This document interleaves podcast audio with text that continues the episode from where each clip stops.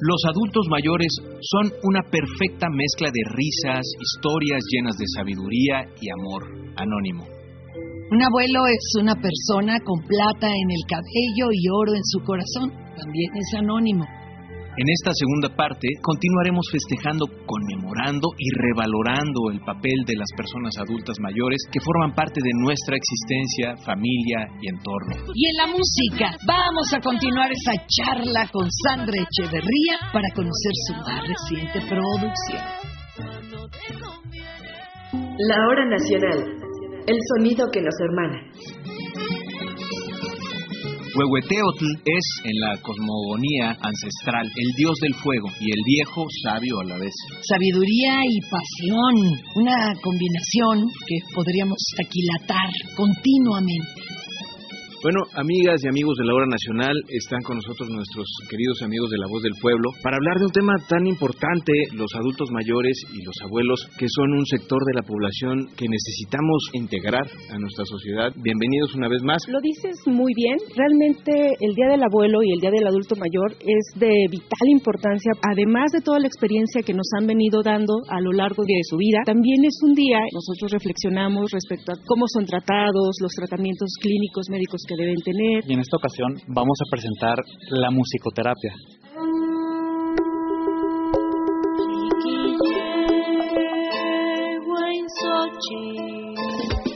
El arte se comparte. Esto es La Voz del Pueblo.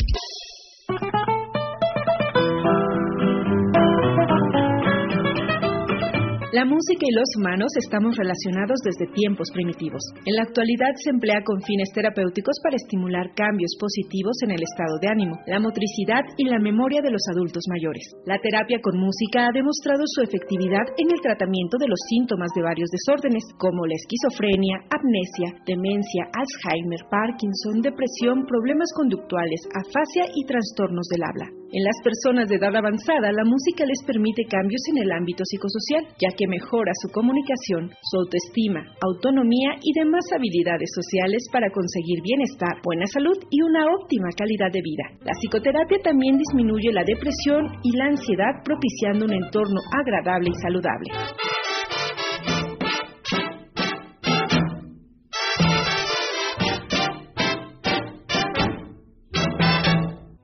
Diversos estudios han encontrado que la musicoterapia tiene efectos sustanciales sobre la mente, ya que nuestro cerebro convierte las ondas sonoras en impulsos eléctricos, que son transmitidos a zonas muy concretas de la corteza y mejoran las funciones fisiológicas.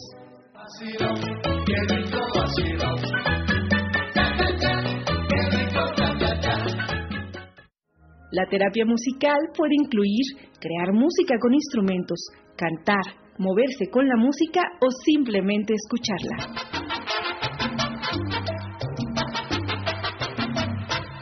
Quiero relatar lo que a mí me sucedió. Esto fue La Voz del Pueblo. Así que acerquémonos a nuestros adultos mayores. Muchas gracias por habernos compartido una vez más aquí. Gracias. Continuemos aquí en el sonido que nos hermana.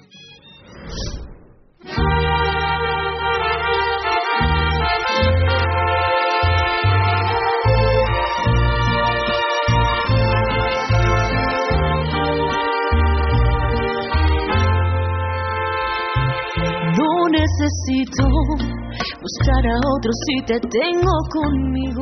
Amigas y amigos, ella nació en la Ciudad de México y desde muy joven demostró su talento musical debutando a los nueve años de edad como cantante en un grupo infantil con el que grabó dos discos. Años después, ya con la mayoría de edad, inició su carrera de actriz en televisión con la participación en telenovelas, bueno, y hasta en algunas cintas cinematográficas que moldearon su profesionalismo y carácter escénico. Y nos referimos a la talentosa Sandra Echeverría. Un aplauso para ella.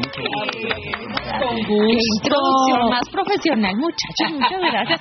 Se la saben mejor que mis papás. De una vez. De una vez. ¿Cómo fue que tus papás te llevaron de la manita para que fueras parte de perfiles que luego fue crush? Te voy a contar, es El inicio, inicio. El inicio, inicio fue exactamente como dice Sergio a los nueve años cuando yo empecé a cantar, que de repente yo estaba en Acapulco en la alberca y yo estoy, empiezo a cantar de la nada una canción y mi tío me escucha y me dice, oye, ya te tus papás, cantas muy bien. Y yo, no. Yo era la más penosa del mundo. Entonces de repente subimos a la casa, ya estamos toda la familia y cántanos una canción. Y yo, no, por favor, no. Me insistieron, canté y a partir de ahí como que me empezaron a motivar de, oye, cantas muy bien, oye, apréndete esta y esta. Me empezaron a regalar cancioneros mexicanos. A mi abuelita le encantaba el ranchero. Lo que yo empecé cantando fue ranchero. Juanga, Rocío ¿Cuál era la favorita de tu Inocente abuelita? pobre amigo. Ah, Hasta la fecha. y Ándale. entonces a partir de ahí, ya todos los domingos yo llegaba con una nueva canción para cantarle a mi abuelita y a la familia. Y a los 14 años entro a un concurso de canto entre muchas escuelas y gano el primer lugar. Y eso fue muy divertido. Te grabaste dos discos, te fuiste Sí. por toda la República. Sí, ¿Qué aprendiste de esa etapa ya visto hacia la lejanía? pero no tiene que pagar su cuota. Ah. Sí, hay que empezar de cero. Yo estaba en la escuela, no podía yo dejar la escuela. Yo terminé, incluso empecé la universidad, pero yo en secundaria prepa era de que salía de la escuela, me recogía el camión para irnos a cantar a Aguascalientes y de regreso en la noche todo el camino, durmiendo en las camitas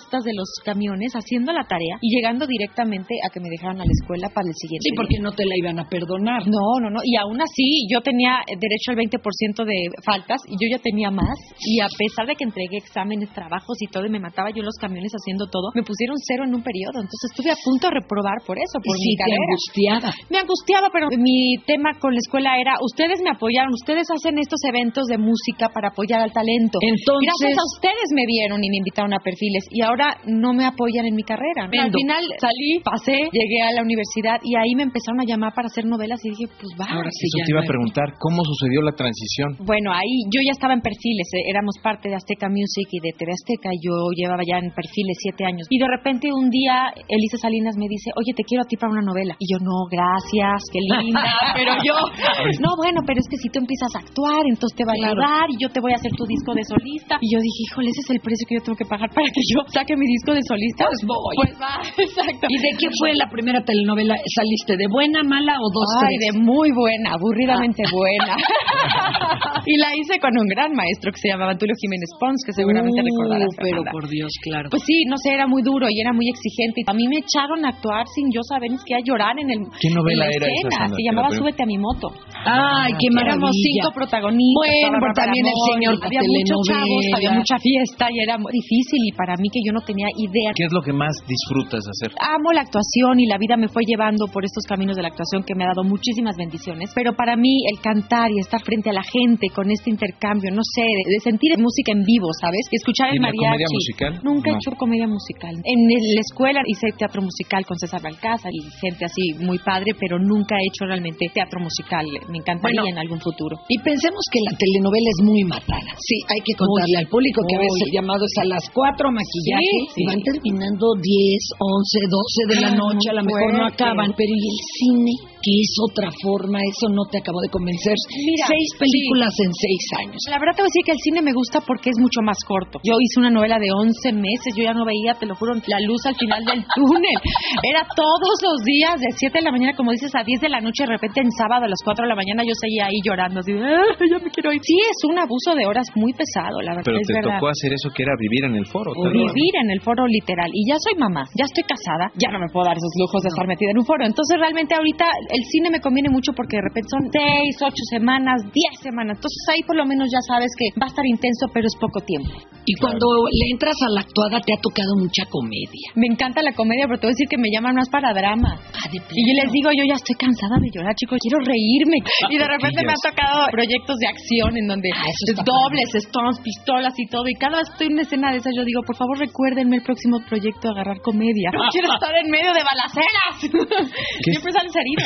¿Qué estás haciendo ahora, Sandra? Acaba de terminar María Félix, que ya está disponible en ¿Que VIX está- Plus. ¿Ya- sí. ya se estrenó? Ya se estrenó en VIX Ah, Plus, ya hay cinco capítulos Guau. disponibles, cada jueves habrá uno nuevo, Ese son fue ocho. rudo, ¿no? Ese fue un proyecto bien padre, la verdad, complicado porque es una biografía y cuando haces una biografía tienes que estudiar Claro. perfecto al personaje y cómo ¿Cuánto hablaban, la voz, la de Te pusiste a estudiarle. como seis meses. ¿Qué era lo probablemente. más difícil de encarnar? La voz, la voz Grave. definitivamente. Tiene un, un cierto tipo de, de colocación, como un poquito nasal, pero un poquito más grave, pero también el ritmo de ella era diferente a los 30 que a los 80. Después de que hizo Doña Bárbara, la señora María Félix cambió. Total. Y ahí se convirtió en, en un personaje, en la doña. En la doña ya de ahí. Y además, de, veras tenía esos modos. Y ya era una diva que antes no. Que antes no. ¿A poco no? Exactamente, totalmente. Entonces eso fue lo que yo traté de hacer, porque no teníamos como esta María detrás de las cámaras, ni sabíamos bien cómo hablaba detrás de las cámaras. Claro. Entonces ahí me tocó realmente inventar un poco el tono que yo Medio. encontré de todas las películas que vi. Bueno, es una actriz eh, divina y ahí tenía como un tono muy natural y dije, de ahí me voy a agarrar para la primera época. Y ya al final, obviamente, pues ya todo es mucho más exagerado Sí. y ya entro realmente en el tono que conocemos. Oye, Pero sí fue marcado. ¿Y tú hiciste cuántas etapas de María? Yo hice la última etapa, pero yo hago de los 30 y tantos Ay, Dios. hasta los 88. Qué La ceja. Sí, la, la cejas ceja, luego la caracterización también fueron cinco horas de caracterización diario. La piel me la vejentaban, la- las Ya manchas de la la piel ya era como más bronceada, tenía su pelito y todo. el- cambiaron. ¿No te la llevabas de a tu casa? Claro, no todo el día yo soñaba con ella y aparte la dormida soñabas todo el con día. ella? Claro, dormida soñaba con ella. Nunca se te apersonó. Fíjate que un día hice una meditación y yo muy relajada acá y de repente te lo juro me metí un susto porque como que vi algo que me hizo así. No era ella, no la Pero vi a ella, pero yo juro algo. que fue ella. ¿sabes? Prefieres Porque pensar que sí, pero... Quiero pensar que tal vez no era ella, pero Ay. no, no sé, no sé si fue yo, no, pero fue la primera vez que me pasó y, y me, y me dio miedo porque dije, Dios mío, nunca en mi vida me va a pasar alguna cosa así y ya me daba miedo la siguiente vez meditar. Y dije, ay, creo que ya no voy a meditar por un tiempo. Pero pues sí, fue, eso fue súper interesante, fue estudiarle en 47 películas, entrevistas, documentales, la voz, la voz, la voz. La respuesta más simpática que recuerdes de alguna de esas entrevistas o la frase más peculiar que te haya tocado porque tú hiciste ya doctorado en María Doctorado. Félix. Había una que decía, si quieres dejar un hombre, investigalo. si no lo quieres dejar, no le busques, porque le vas a encontrar.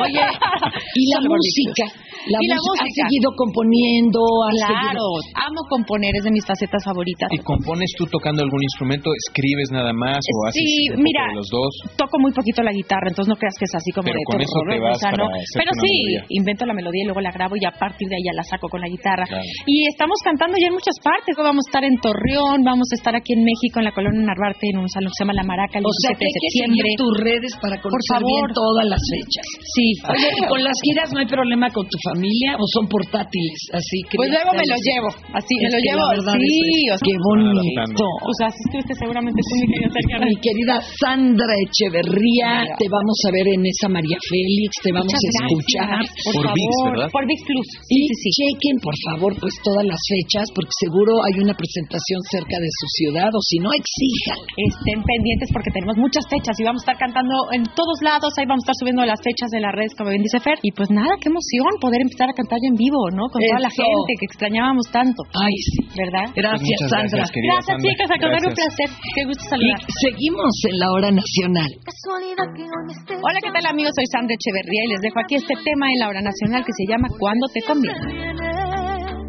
Cuando te conviene Escuchaste mis canciones por la calle Ahora sí te preocupa cada detalle Porque ahora viene Cuando te conviene Pero que ya no tengo inspiración sin ti La voz no me sale cuando estoy sin ti Ya no sé si tus besos son mala suerte se me olvidaba que jugaste conmigo. Pasamos de novios enemigos. Después de tanto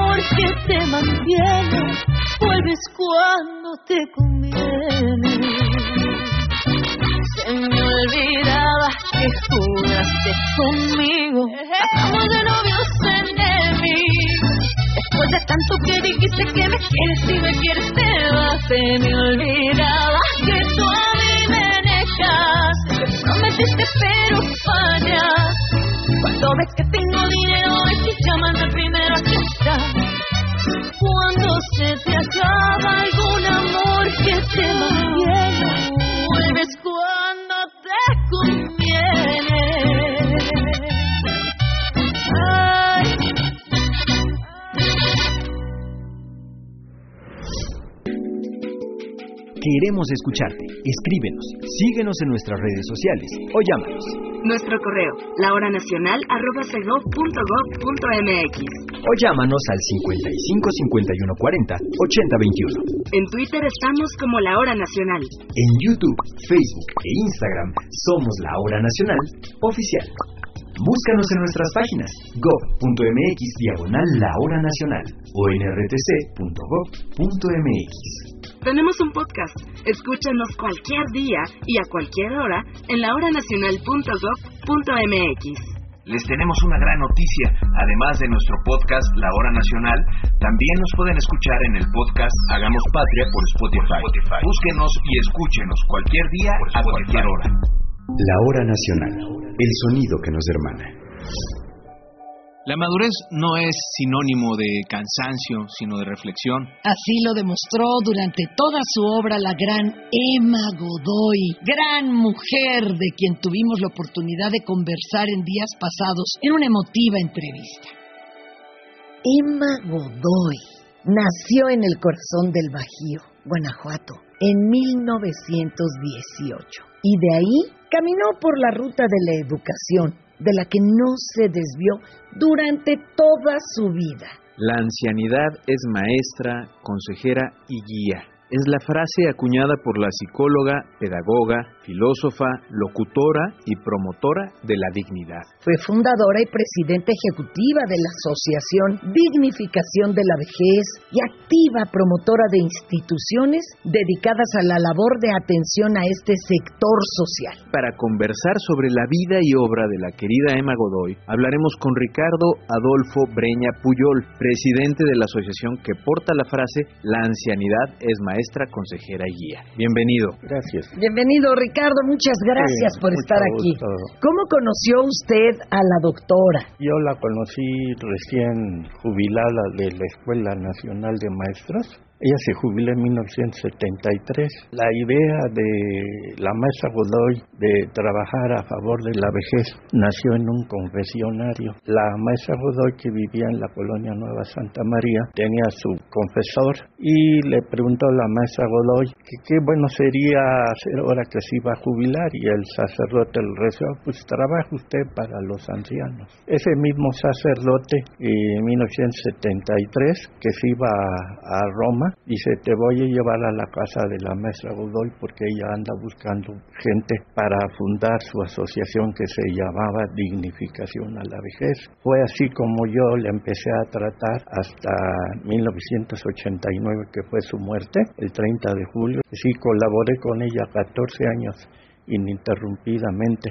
haciendo labores de, en asilo, de llevarles eventos, dulces, o luego hacíamos el 28 de agosto, el Día del Anciano, con una misa en catedral, y la fundación del INSEN se debió a la mamá del presidente de aquel entonces, en 1978, el decreto de la fundación del INSEN. ¿Y qué previsión, eh? Porque nadie Sí. atendía a nuestros adultos mayores y como todos sabemos, la cantidad de adultos mayores para 2030 será una gran población en nuestro país. Imagínense que no hubiera una institución que velara. Claro. Ahora es el INAPAN, pero en, era, el INSEN. Eh, que se fundó en el 79 y empezó a funcionar legalmente en 1980. ¿Y ahora cómo están de allá para acá nuestros ancianos? Actualmente hay como 12 millones de adultos mayores que reciben la gratuidad de la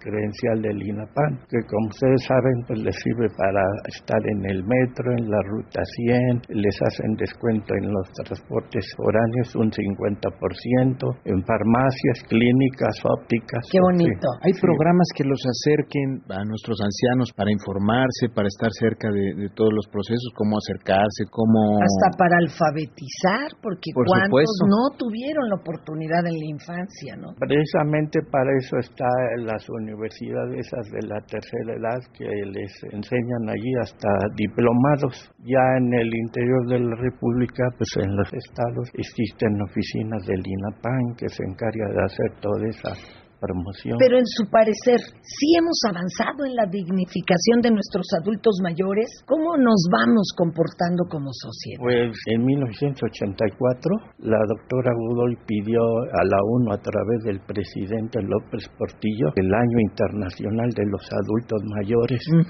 La sede la ganó Austria-Viena porque para lograr la ONU e, esa sede se necesitaba que México tuviera instituciones de apoyo a la tercera edad. Estaba el recién creado INSEN, es decir, la doctora Godoy pues fue la promotora de que la vejez se le tuviera reconocimiento, porque la vejez antes era reconocida como indigencia. Pero es que se abandonaba muchos de los adultos mayores. Los abandonaba. Y cuando usted se dedicaba a apoyar a la doctora que visitaban estos lugares a donde, bueno, les daban cierto refugio. Veía muchas personas abandonadas. Sí, exactamente, los inscribían y ya no volvían a verlos. ¿Actualmente ha cambiado eso o la sí, ya existe una ley de las personas adultas ah, mayores. Aquella persona que abandona un adulto mayor ya es cárcel. ¿De qué manera y en qué medida la maestra acercó la literatura a, las condiciones sociales de, nuestros ancianos y nuestras ancianas?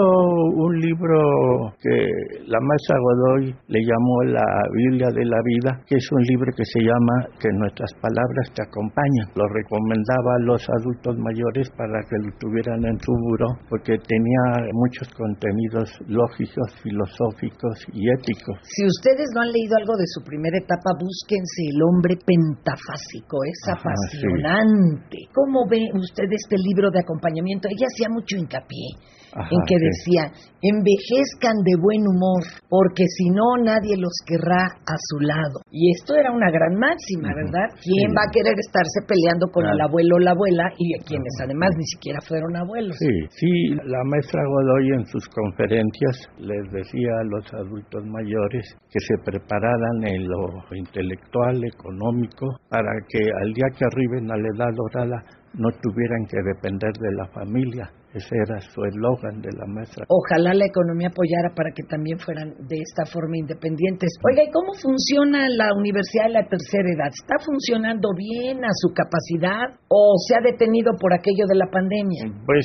sí, más de dos años estuvo detenido todo ese proceso. Ya están funcionando actualmente ya las universidades de la tercera edad. Ya se están haciendo los cursos que allí se imparten. Cuéntenos una anécdota con la doctora Emma Godoy, porque ella siempre andaba deprisa y no tenía tiempo que perder. Una anécdota fue se decía que la doctora era muy celosa de su economía. Yo le organicé una conferencia en Celaya, Guanajuato. Entonces me dice, consígueme, Breña, una camioneta en la que yo vaya recostada. Entonces ya se le puso una colchoneta y un chofer en una combi. Pues emprendimos el viaje a Guanajuato. Ya en la caseta de Palmillas nos bajamos. La maestra Godoy dice, mira Breña, estoy de buenas. Te voy a invitar una torta y un refresco. Oiga, qué lindas. Y cuéntenos alguna anécdota, algo bonito que le haya pasado cuando hacían todo ese trabajo altruista en los lugares donde recibían a las personas adultas mayores, Ajá, sí. cuando los visitaban, todo. Pues mire, algo extraordinario fue cuando se hizo una misa del Día del Anciano en Catedral. No sé cómo ella llegó a la misa en un elefante. Pero en un elefante. Montada. Bueno, eso sí es una anécdota relevante. Sí. ¡Qué maravilla! Sí, qué yo- maravilla! ¿Cómo se bajó de, de- de ahí? Pues la ayudaron. No, pues imagínate, de- de enorme los elefantes. ¿Cómo se subió? Oiga, ¿usted cuál considera que es la deuda que tenemos los medios de comunicación con las personas adultas mayores? ¿Qué hace falta? Hace falta más promoción debido a que la Mesa Godoy, entre sus ideales objetivos, pedía que no estuvieran mucho tiempo encerrados. Ella tenía también un programa de visita a ciudades, un programa cultural para que se distrajeran. Hay mucho, mucho por hacer ahora. Pero sobre todo reconocer los derechos de las personas adultas mayores y también reflexionar qué tan preparadas están nuestras comunidades para dar cobijo a estas personas. Bueno, nuestros teléfonos, pues si alguien gusta alguna asesoría, alguna consulta, una credencial del INAPAM, Ah, eso es una ayuda. es 55 55 93 31 13. Muchísimas gracias al señor Ricardo Breña Ajá, sí, y a la sí. asociación por esa labor Sí. que realizan y recordando la memoria de doña Emma Godoy. Ya este, sus restos estaban en la Catedral de México, ahora están en la rotonda de las personas ilustres. Claro, muchísimas Ya, gracias. ya lo saben, amigas, amigos, tenemos una responsabilidad con nuestros ancianos. Acerquémonos a ellos. Cuando decimos que los 60 son los nuevos 40, nos estamos refiriendo solo al aspecto físico mucho más juvenil ahora que en tiempos de nuestros padres. No sé, yo creo que también es el asunto jovial. Yo creo que también estamos hablando de un envejecimiento más digno, más pleno, lleno de experiencia y qué tal de nuevas metas por realizar.